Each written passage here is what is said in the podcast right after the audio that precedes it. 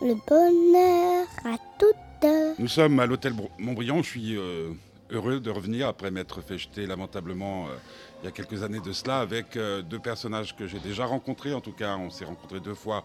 L'autre, il m'a déjà oublié, donc je ne vais pas lui adresser la parole.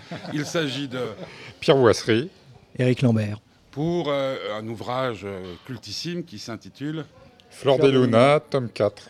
Tome 4, c'est vachement important parce qu'en plus, derrière, il y a un prénom de femme. Oui, c'est Rosalia, 1898, qui fixe la date de l'histoire. Ah, pourquoi vous voulez fixer la date de l'histoire? Non, c'était pour. Euh, on, cherchait un nom qui claquait bien. Alors, déjà, on voulait utiliser le, nom de l'héroïne du livre, enfin, de, du personnage principal du livre. Et puis de fixer l'époque qui change par rapport au premier cycle des trois premiers albums, ça nous semblait important pour que le, lecteur qui connaît déjà la série comprenne qu'on avait fait tout de suite un saut dans le temps et qu'il allait lire euh, une nouvelle histoire. Ah, parce que le lecteur, euh, euh, au départ, il est assez bête pour se paumer. Non, non, pas du tout. On lui fait une petite promesse. On lui dit tiens, bah voilà, maintenant, tu vas voir, on a, on a bougé, on est dans une autre époque et tu vas pas, tu vas pas croire ce que tu vas dire. Ah, parce que vous tutoyez vos lecteurs. Ouais, moi je suis. C'est votre côté un peu flic, quoi. Mais vous avez parié sur le match avant ou pas? Alors, ce moment, Est-ce qu'on parie sur. Est-ce que, est que, cet épisode va marcher mieux que les autres, par exemple? Alors, en ce moment, il ne faut pas trop euh, parier sur les ventes de BD ou alors il faut faire comme Montpellier, quoi. Parce que c'est les, tricher. les temps sont un petit peu durs, donc il vaut mieux peut-être tricher. Quoi. Surtout pas se faire prendre. Surtout, surtout pas se faire prendre. Et, et surtout pas confier une responsabilité à la campagne. Voilà, mais bon, nous en même... fait de la TV. Mais nous en même temps, on est tranquille, on n'est pas, on n'est pas des sportifs, donc on devrait s'en sortir. Alors pour pour, euh, pour, pour, rappeler un petit peu pour ceux qui ont raté les épisodes précédents, euh, Boasserie, il fait quoi? Ah, moi, je suis le scénariste. Euh, les, les trois premiers tomes, euh, j'avais fait le scénario avec Eric Stalner, qui avait en partie dessiné avec. Avec Eric Lambert, qui est aussi dessinateur. Et là, pour ce nouveau tome, je suis tout seul au scénario et Eric tout seul, au, dessin. Voilà. C'est dur? Non, non, ça se passe bien. Ça se passe bien. Bah, on a quand même déjà un peu d'expérience hein, sur trois épisodes. On a vu un peu comment la, mayonnaise a pris, donc euh, c'était Parce que la, mayonnaise a pris, hein Oui, bah, la, série a bien marché, les trois premiers tomes, donc euh, voilà. Pour vous, c'était une surprise? Oh non, moi maintenant je me fais plus du tout d'idées préconçues sur ce qui va marcher ou pas marcher. Et euh, quand ça fonctionne bien, bah, je suis content. Puis quand ça fonctionne pas, bah, je suis forcément déçu, mais euh, ça dévalorise pas plus ce que j'ai fait qui n'a pas marché par rapport à ce que j'ai fait qui marche bien. Il y, a, toujours le côté mystérieux un peu de se dire bon, on choisit un sujet, on choisit des, auteurs, on choisit un sujet. Est-ce que euh, la mayonnaise va prendre? Est-ce que les lecteurs seront au rendez-vous? C'est eux qui décident, c'est eux qui déterminent. Maintenant, il y a des, des, signes qui montrent, mais c'est vrai que ça reste encore le grand mystère. Mais, mais, par exemple, euh, qui vous lit? Euh, par exemple, est-ce que la jeune femme qui a une épaule dénudée sur la terrasse, là, vous lit? Ah ben là, je... On a une idée précise de, qui Tout dépend de ce qu'elle cherche dans la bande dessinée. on a une idée de quand il y a des séances de dédicaces qui vient vous voir. Des oui, mais... pas forcément. Non, euh, les, fumeurs de cigares viennent pas nous voir en dédicace de BD. Euh, c'est plus les, les, collectionneurs de BD qui, eux, on sait, sont plutôt des hommes entre, on va dire, 30 et 60 ans, un truc comme ça. Mais en même temps, c'est que le, collectionneur de BD, pour un titre comme Fleur des Luna, c'est qu'une toute petite partie de notre lectorat, puisque la série a bien marché. Ça veut dire qu'on a, on a eu un cercle de lecteurs qui va au-delà de, du simple cercle de, des, lecteurs, des collectionneurs de BD, que nous respectons évidemment, puisque c'est quand même, ils nous font vivre, et hautement parce qu'ils nous font pas mal vivre quand même. Donc euh, là, c'est sûr qu'on a eu un phénomène qui a bien marché parce qu'on a, on a été pas mal. Euh, euh, on a beaucoup parlé de, du, de Fleur des Luna dans, la presse spécialisée, de produits de luxe, de, de cigares et tout. Euh, une partie de l'action du premier cycle se passait en Suisse et on a fait des, des super ventes en Suisse. Donc après, bon, bah, c'est toujours, une fois de plus, c'est toujours l'inconnu. On ne sait pas si le sujet qu'on traite va trouver son lectorat ou pas. Et puis, et puis voilà, et là ça, ça a bien marché, c'est tant mieux parce que moi c'était une, euh, une, histoire j'ai pris beaucoup de plaisir à écrire. J'adore faire des sagas familiales. Et celle-là, en plus, le souffle d'histoire de Cuba euh, est particulièrement promis, euh, comment dire, particulièrement, je trouve pas le mot, est particulièrement bien trouvé pour, pour développer une histoire, de, une histoire familiale pleine de bruit et de fureur. Avec en plus une femme forte, donc l'exemple, c'est quand même Valérie Trier-Valère. Même le, même le lectorat féminin peut s'y retrouver parce que c'est Ouais, quand même ouais. l'histoire d'une femme de tête qui, qui essaye de mener à bien euh, une entreprise familiale qui, euh, qui a. Qui est en perdition. Voilà. Mais tout ce que vous racontez est vrai? Elle Ah a bah- existé euh, Non, non. Non, Rosalia n'a pas existé. Par contre, tout le, tout le fond historique, contexte Ouais. tout le contexte Ouais. historique est, est- est authentique. euh, long travail de recherche et de lecture et tout, mais bon, l'histoire de Cuba est absolument passionnante. Comme on le dit dans cet album, c'est incroyable que cette île qui réunit toutes les conditions pour que ce soit un paradis, ouais. soit un enfer depuis, euh, bah, depuis, maintenant, depuis sont 400 ans, quoi, 400 ou 500 ans. Euh, vous, vous êtes allé sur place On aurait bien Non, voulu. on aurait bien voulu. D'ailleurs, on fait un, appel. à Jacques euh, Glénat, euh, on va. S'il nous entend. Jacques, si tu nous entends, on va à Cuba quand tu veux. Voilà. Voilà. Donc vous avez travaillé comment? Ah bah il y a Ah, des. il y a tous les prisonniers politiques. il y a- non mais y a- ça, fallait pas. il y a des moyens de communication Ouais. et de renseignement qui sont euh, extrêmement très au point maintenant. euh, et on a en plus des outils de recherche bibliographique avec euh, les, les, les magasins Amazon euh, et compagnie en ligne où ils ont euh, tout un réseau de bouquinistes qui permettent de trouver des bouquins hyper pointus sur des sujets très précis et de les savoir chez soi en deux jours. Enfin bon, c'est c'est vraiment fabuleux. Et puis, Moi, je vois, ça fait, euh, excuse-moi, ça fait euh, une petite quinzaine d'années que je fais de la BD. Le- tout le travail de documentation par rapport à mes débuts il y a 15 ans et maintenant, ça n'a plus rien à voir. Eh ben, je vous rassure, pour nous aussi. Hein. Ouais, c'est c'est génial. C'est génial. Alors, il y a déjà les recherches sur Internet où on trouve des sites. côté, aller à Cuba, ça doit pas être euh, dégueu, dégueu. Ça ne doit pas être désagréable, mais en même temps, ce qu'on recherche, c'est pas non plus le côté touriste cubain. Non, quoi. non, C'est mais pas c'est pas le pas qu'on tourisme, parle. je parle. c'est- Il y a le travail et il y a l'après-travail. Voilà. Ah, puis il y a, il y a- il y a- y a un secteur cinématographique euh, sur le sujet qui est assez, euh, assez sympathique. Il y a plusieurs Non, mais films quand même, qui, un pays qui en révolution, pour vous, ça peut vous aider parce que si ça continue Mais comme ça, c'est le fond. euh, c'est le fond. pour vous, parce que c'est ça le, le truc. Dès qu'il y a un événement qui bouge beaucoup à Cuba, automatiquement, il va nous servir Voilà. comme trame de fond. Il faut que ça reste, faut qu'il y ait un fond historique un qui fond soit historique. solide. Donc là, ce- cette nouvelle histoire euh, démarre en fait au moment où les Américains commencent à mettre un pied à, à Cuba euh, dans un premier temps pour euh, essayer d'en tirer quelques profits. Et puis euh, évidemment, l'appétit vient en mangeant, donc ça va, ça va augmenter. Et bon, l'intention, c'est si la série continue à fonctionner, c'est de pousser après sur la révolution cubaine Voilà. et, et la situation actuelle. Parce que c'est aussi de, de- de voir, de- je sais pas ce qu'on peut comparer, mais enfin, que malgré la révolution, malgré tout ça, Fleur de Luna continue. Oui, bien sûr. le- il Et D'ailleurs, la preuve, vous êtes dans un pays socialiste. Et... Oui. d'ailleurs, il continue toujours à produire des cigares à, à Oui, Cuba. euh, et c'est d'ailleurs euh, la première chose, euh, quand euh, Castro est arrivé au pouvoir en 1960, il avait tout nationalisé. La première chose qu'il a dé- dénationalisé, c'est euh, la fabrication des cigares, parce que, euh, bah, parce que ça ne marchait pas en étant nationalisé, il ne savait pas y faire. Donc c'est quelque chose qui, était, qui est reparti dans le secteur privé. Alors, au- autre chose, puisque nous sommes en- entre garçons, euh, il- la maison close euh, tient un, un- un point central, si j'ose dire. Euh, c'est là, c'est vous avez imaginé. Oui, oui, bien sûr. Bon, Bien euh, que je pense qu'à cette époque-là, il devait quand même y en avoir. euh, Ah bah, bien sûr, non Oui, bien sûr. bah, c'est pas d'un doute, ça. La Havane, il doit y en euh, avoir. Comme on dit, euh, c'était une ville de port, donc euh, à tous les sens du terme. Donc euh, forcément, euh, les marins passants devaient trouver des occupations. Donc on, Sans parler de tous les exploitants et autres euh, cultivateurs euh, Hum. riches de Parce la côte américaine. La, la jeune femme qui se partage les faveurs de quelques-uns des protagonistes de votre histoire, je parle bien, hein, par- Oui, oui. Pourtant, je me suis dépêché. Pour venir, à- hein, puisque vous êtes un peu en avance et que vous puissiez jouir des beautés de Genève Ouais. un peu plus longuement, euh, pour préciser. Donc, je dis, cette jeune femme, euh, bah, sacré personnage, hein, autant l'héroïne, autant que celle-ci. quoi. Oui, Elle voit passer des trains. elle voit passer des trains, oui. euh, mais elle les choisit en même temps, ces trains aussi. Elle est Ouais. assez...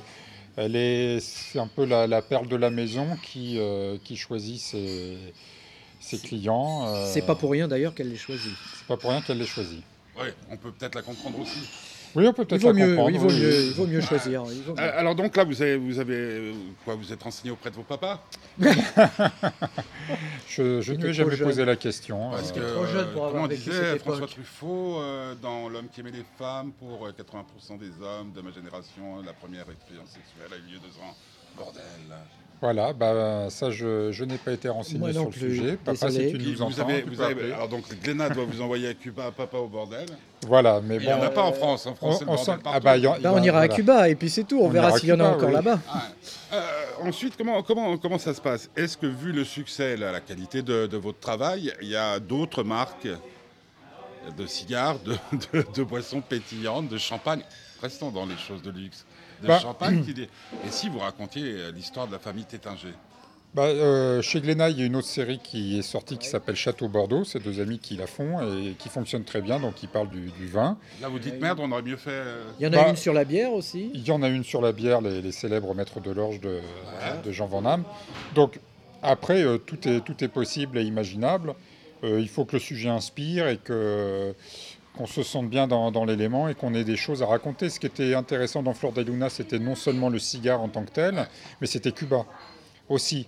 Et euh, une fois de plus, l'histoire de Cuba est tellement riche de par elle-même qu'il n'y a même pas besoin d'aller inventer des choses extravagantes parce que tout est, tout est dans les livres, tout- toute la matière est là. Après, il suffit de jeter nos personnages dans cette Voilà. matière et puis euh, de voir comment ils réagissent et comment ça se passe. Et puis euh, l'histoire se fait un peu, un peu toute seule. Inventer la petite histoire dans la grande histoire Voilà. qui existe bien et bien. ouais. Euh, donc, ils se foutaient le feu comme ça, un peu parmi Oui, là, ça a été un peu chaud au moment de- des guerres d'indépendance, euh, de la guerre américano-espagnole. C'est un Euh, hein. Oui. Et donc, euh, ce qui est intéressant en plus dans cette guerre, c'est que c'était euh, une guerre, euh, on va dire, tripartite, c'est-à-dire qu'il y avait les Espagnols, les Américains et les indépendantistes cubains. Et donc, tout le monde essayait de jouer un jeu par rapport aux deux autres, et c'était euh, un petit peu compliqué. Et comme c'est compliqué, ça, ça, ça nous permet de créer plein d'histoires à l'intérieur de ce triangle. Ça veut dire que vous avez combien d'histoires de prêtres déjà? Oh bah là, on va déjà finir celle-ci. Euh, on y va étape par étape. Mais là, euh, donc celle-ci devrait se boucler en deux tomes. Ouais. Et puis après, euh, Bah, il y a la révolution castriste, Après, si on hein. continue, euh, la révolution Ouais, castriste. C'est bon, vous avez jusqu'à la retraite là. Quand même. oui, on a un petit peu de marge. On n'est pas si vieux que ça. Non, ça va aller, ça va Mais aller. j'ai cru que dans la BD c'était à 50 ans. Ah non, non, Ah, non, bah, non. euh, non, on oui. meurt sur nos tables. Non, attendez, hein. moi j'ai cru que depuis que la, la gauche était repassée au pouvoir, tous les trucs euh, difficiles, tout- comment on appelle ça, tous les métiers difficiles. les, métiers, finissaient, oui, ouais. les, les métiers difficiles. Alors, est-ce qu'on peut qualifier notre métier J'ai de l'impression quand difficile même, non Bah, C'est-à-dire, c'est difficile pour le cerveau, c'est pas difficile pour le corps. Ça nous use que la tête, donc. euh, Et on y sera encore sortir. quand la droite repassera à nouveau, de toute façon. Oui, et puis en même temps, euh, s'arrêter de raconter des histoires, autant peut peut-être s'arrêter d'aller à la chaîne, et ça je peux le comprendre tout à fait. Euh, s'arrêter de raconter des histoires, ça doit être beaucoup plus, euh, beaucoup plus compliqué. Je ne m'imagine pas un jour euh, euh, m'arrêter de, de penser, de créer, d'inventer, tout ça, ça doit être difficile. N'importe quel artisan vous le dira, hein, il continuera, même si l'heure de la retraite a sonné, il continuera quand même. Mais vous êtes quoi, des indépendants euh Euh, Oh. quoi, Vous avez comme les, les chanteurs de rock euh, Voilà. oui, ce sont des euh, intermittents du spectacle, non? pas vraiment, non, non. On a un statut qui est très spécial, c'est-à-dire qu'on est, des PD voilà, des, des, des PD dépendants. Des- on, est, on est des On indépendants. n'est jamais trop aidé, de toute façon. On est complètement indépendant. euh, on travaille euh, pour des éditeurs, mais Voilà. de fa- on travaille en fait, on a des contrats album par album. On n'est pas lié à des éditeurs, on n'est pas lié à Ah. On personne. est lié à une euh, série, mais pas à un éditeur. Voilà. Qui? Bah, est est-ce- Bien ou pas bien Bah, Est-ce qu'il y a des bons côtés, des mauvais côtés, comme, marche, c'est comme, génial, comme tout statut euh, voilà, euh, Quand euh, nos séries marchent bien, nos, éditeurs nous adorent et sont prêts à tout faire pour nous. Et quand ça marche moins bien, ils nous aiment beaucoup moins, mais ce qui est compréhensible aussi. Mais c'est qui nous laisse aussi libre de faire jouer la concurrence. euh, Ah. Voilà, et puis de. Et puis travailler pour. euh, moi, je travaille pour trois éditeurs différents. Donc, c'est bien aussi de travailler pour trois, trois maisons qui sont toutes différentes, complètement différentes les unes des autres. Donc, c'est intéressant aussi. Mais est-ce que quand on a des jobs aussi sympas que les vôtres, même si c'est astreignant pour le, le cerveau, est-ce qu'on, on- on- euh, c'est- très con ce que je veux dire, mais est-ce qu'on on arrive à dessiner, à écrire pour son plaisir? En dehors, est-ce qu'on a, on a des dessins qu'on garde pour soi, des histoires qu'on garde Bon, ouais, les dessins, vas-y. Les dessins, c'est plus difficile. C'est vrai que euh, le travail en lui-même, et parce que c'est un travail, euh, les gens ont tendance à le voir comme un plaisir, mais c'est d'abord un travail. Donc ça, ça demande une véritable notion du temps passé au travail. Et du coup, c'est vrai que le, dessin plaisir est vraiment passé en retrait. Mais on a la gestion de notre temps, et ce qui fait que si jamais à un moment on se dit, bah, aujourd'hui, ce matin, ce matin j'ai envie de dessiner pour moi, on lâche l'affaire qu'on a euh, avec notre scénario et notre, notre histoire, on fait le dessin qu'on veut et on travaillera un petit peu plus le lendemain. C'est la gestion du temps qui nous permet d'avoir cette possibilité, ce plaisir en plus. Et euh, pour l'écriture, euh, en fait, euh, l'avantage du scénariste par rapport au dessinateur, c'est que nous, on passe très peu de temps effectif matériel à travailler. Parce qu'on passe la majeure partie de notre temps à penser à nos histoires. Mais ça, par contre, on ne peut pas débrancher. C'est-à-dire c'est quasiment du 24 heures sur 24. Euh, vacances, pas vacances, le petit vélo tourne toujours dans la tête. Et le travail matériel effectif, euh, euh, je vais dire que c'est maximum 3-4 heures d'écriture effective par jour, quoi. Enfin, de- pour mon cas personnel, C'est déjà pas mal. ce qui est déjà énorme. Euh, et le reste du temps, bah, c'est euh, laisser l'esprit se balader dans, dans nos histoires, lire beaucoup, se documenter, regarder des films, discuter avec les co-scénaristes éventuels, euh, les éditeurs, pour justement essayer de, de- de trouver le meilleur chemin pour faire avancer notre histoire et tout. Mais en même temps, la BD, c'est une écriture euh, qui est très technique. Donc, qui demande, tout comme le dessin, une astreinte euh, à une forme d'écriture qui n'est pas complètement libre et qui est pas. On, on écrit quand même pour que le dessinateur puisse dessiner. Donc, euh, même si souvent je fais des petites digressions et des apartés dans mon scénario pour euh, détendre un peu l'atmosphère et tout, euh, ça reste une écriture très technique qui demande une, discipline. Juste une, une dernière question. On vient de vivre un truc singulier, c'est-à-dire qu'une jolie jeune femme est rentrée dans le restaurant où nous nous trouvions. Vraiment, elle était pas mal. Euh, lui, il la trouve très jolie, c'est la dessiner. Euh, toi, tu as envie de raconter une histoire. Je ne sais plus qui a dit elle est hôtesse de l'air. Oui, c'est moi. Ouais, donc euh, le dessinateur a dit elle est hôtesse de l'air. Est-ce que ça, vous pouvez contractuellement, est-ce que dans le, le- suffit juste lui demander truc- son autorisation. non mais, non, mais on peut, on lui mettre une autre, une autre tête. Hein, mais ce que je veux dire par là, est-ce que vous pouvez comme ça décider aujourd'hui, tiens, on se met tous les deux en tandem et on crée notre pop série qui serait Les filles dans les gares Oui, pourquoi pas Ah oui, C'est c'est possible. Après, il n'y a, euh, rien, il y a, il y a pas non, rien qui rien. vous interdit de le faire. Après, Non, non. Juste prendre le risque financier. Voilà. Que, que- de La notion de producteur, c'est la trouve- maison oui, qu'on trouve un éditeur qui prenne le risque financier. Et, euh, On amène le projet chez l'éditeur, l'éditeur nous dit oui ça. ou il nous dit non. C'est après. c'est lui qui finance.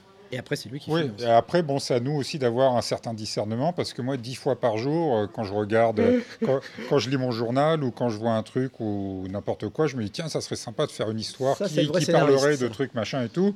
Puis euh, je pars dans une direction, puis d'un seul coup, je me dis, mais en fait, euh, ça intéresserait personne, tout le monde s'en fout, euh, je vois pas pourquoi on ferait ça, ou en BD, ça n'a aucun intérêt et tout. Donc, bon, euh, Et- voilà. Et c'est- pour rejoindre le, le- le visage de cette euh, charmante euh, hôtesse de l'air, euh, c'est pareil pour le dessinateur. Il doit faire un personnage, il va voir dix visages différents euh, passer ou à la télévision ou dans son quotidien. Euh, il va falloir qu'il s'arrête à un moment donné, il, il choisit quelque chose, soit qu'il a vu, soit qu'il invente totalement. Euh, c'est une discipline, c'est pareil, mais euh, c'est faisable. C'est faisable. Est-ce qu'on utilise, et c'est les deux, les yeux dans les yeux que je te pose la question, euh, le fait de bien savoir dessiner pour draguer Est-ce Ah, qu'il t'est arrivé, par exemple, d'être sur la terrasse d'un café, de prendre, sortir une feuille parce que la fille en face était vraiment très jolie, si, sont, si ce sont les femmes qui te plaisent, hein, parce que. Oui, oui, non, mais là, ça- là-dessus, je te rassure. mais Non mais, non mais et puis dire et de telle sorte on lui montre le truc, ça fait le flash et hop Les dessinateurs, les dessinateurs comme les acteurs, comme les chanteurs ont toujours des fans. Alors, Je sais pour, pas un- ce que je veux dire, c'est-à-dire d'utiliser ton art. Pour draguer. séduire. Oui, mais Non, pour séduire. pour séduire, probablement, oui, oui, oui, oui, oui. C'est faisable. Ça peut arriver. Facile que C'est plus euh, facile. raconter des histoires. C'est- Ah bah si, raconter des histoires, ça marche bien. Alors après, il y a... Surtout avec une voix comme la tienne, ça doit marcher Oui. à chaque coup. Après, il y, a deux- il y a deux sortes de scénaristes. Il y a les, les scénaristes qui gardent tout pour eux et qui ne savent raconter leurs histoires qu'en écrivant. Et puis, il y a les scénaristes qui, comme moi, sont toujours en train de raconter des histoires à tout le monde en permanence. Donc là, ça peut marcher, oui. C'est comme ça que vous sé- séduit vos compagnes Euh, C'est bah, quelqu'un oui, Oui, je- oui. Ma, Oui, ma femme dit toujours que le- la première fois qu'on s'est vu, elle a tellement rigolé dans sa journée que euh, voilà, c'est ça qui, l'a qui accroché. rit, euh, une femme qui est au lit. hein. voilà. Et, et mon épouse, je l'ai rencontrée dans une école de dessin, donc euh, voilà. C'était parcours fléché dès le départ. Et donc elles savent que vos principales maîtresses, c'est votre travail. Euh, Là-dessus, on est d'accord. Non seulement elles le savent, mais elles ne sont, sont pas forcément très contentes. Pas du tout. Pourquoi? Parce que Lambert va. et Boisserie, on les emmerde à la maison parce qu'elles travaillent, travaillent trop Ça monopolise beaucoup trop. Oui, et puis. Étant donné euh, qu'on est à la maison, Merde, tu pourrais faire le ménage. voilà, par Voilà. exemple. Par je exemple. et puis, Ça, non, et puis le, le fait que euh, moi personnellement, euh, j'arrive pas toujours à décrocher, ne serait-ce que, c'est-à-dire que je peux faire le ménage tout en travaillant, moi, parce que je suis toujours en train de faire, de faire tourner ma machine. Euh, ça, je pense que le- pour les gens qui sont autour de nous, pas je, je comprends que ça puisse être pénible parfois que, de, que les gens autour de nous sentent qu'on n'est pas là, pas vraiment là, là pas vraiment là, avec eux. ouais. Ça peut être un peu pénible. Et merci. Eh ben de rien. De- avec plaisir.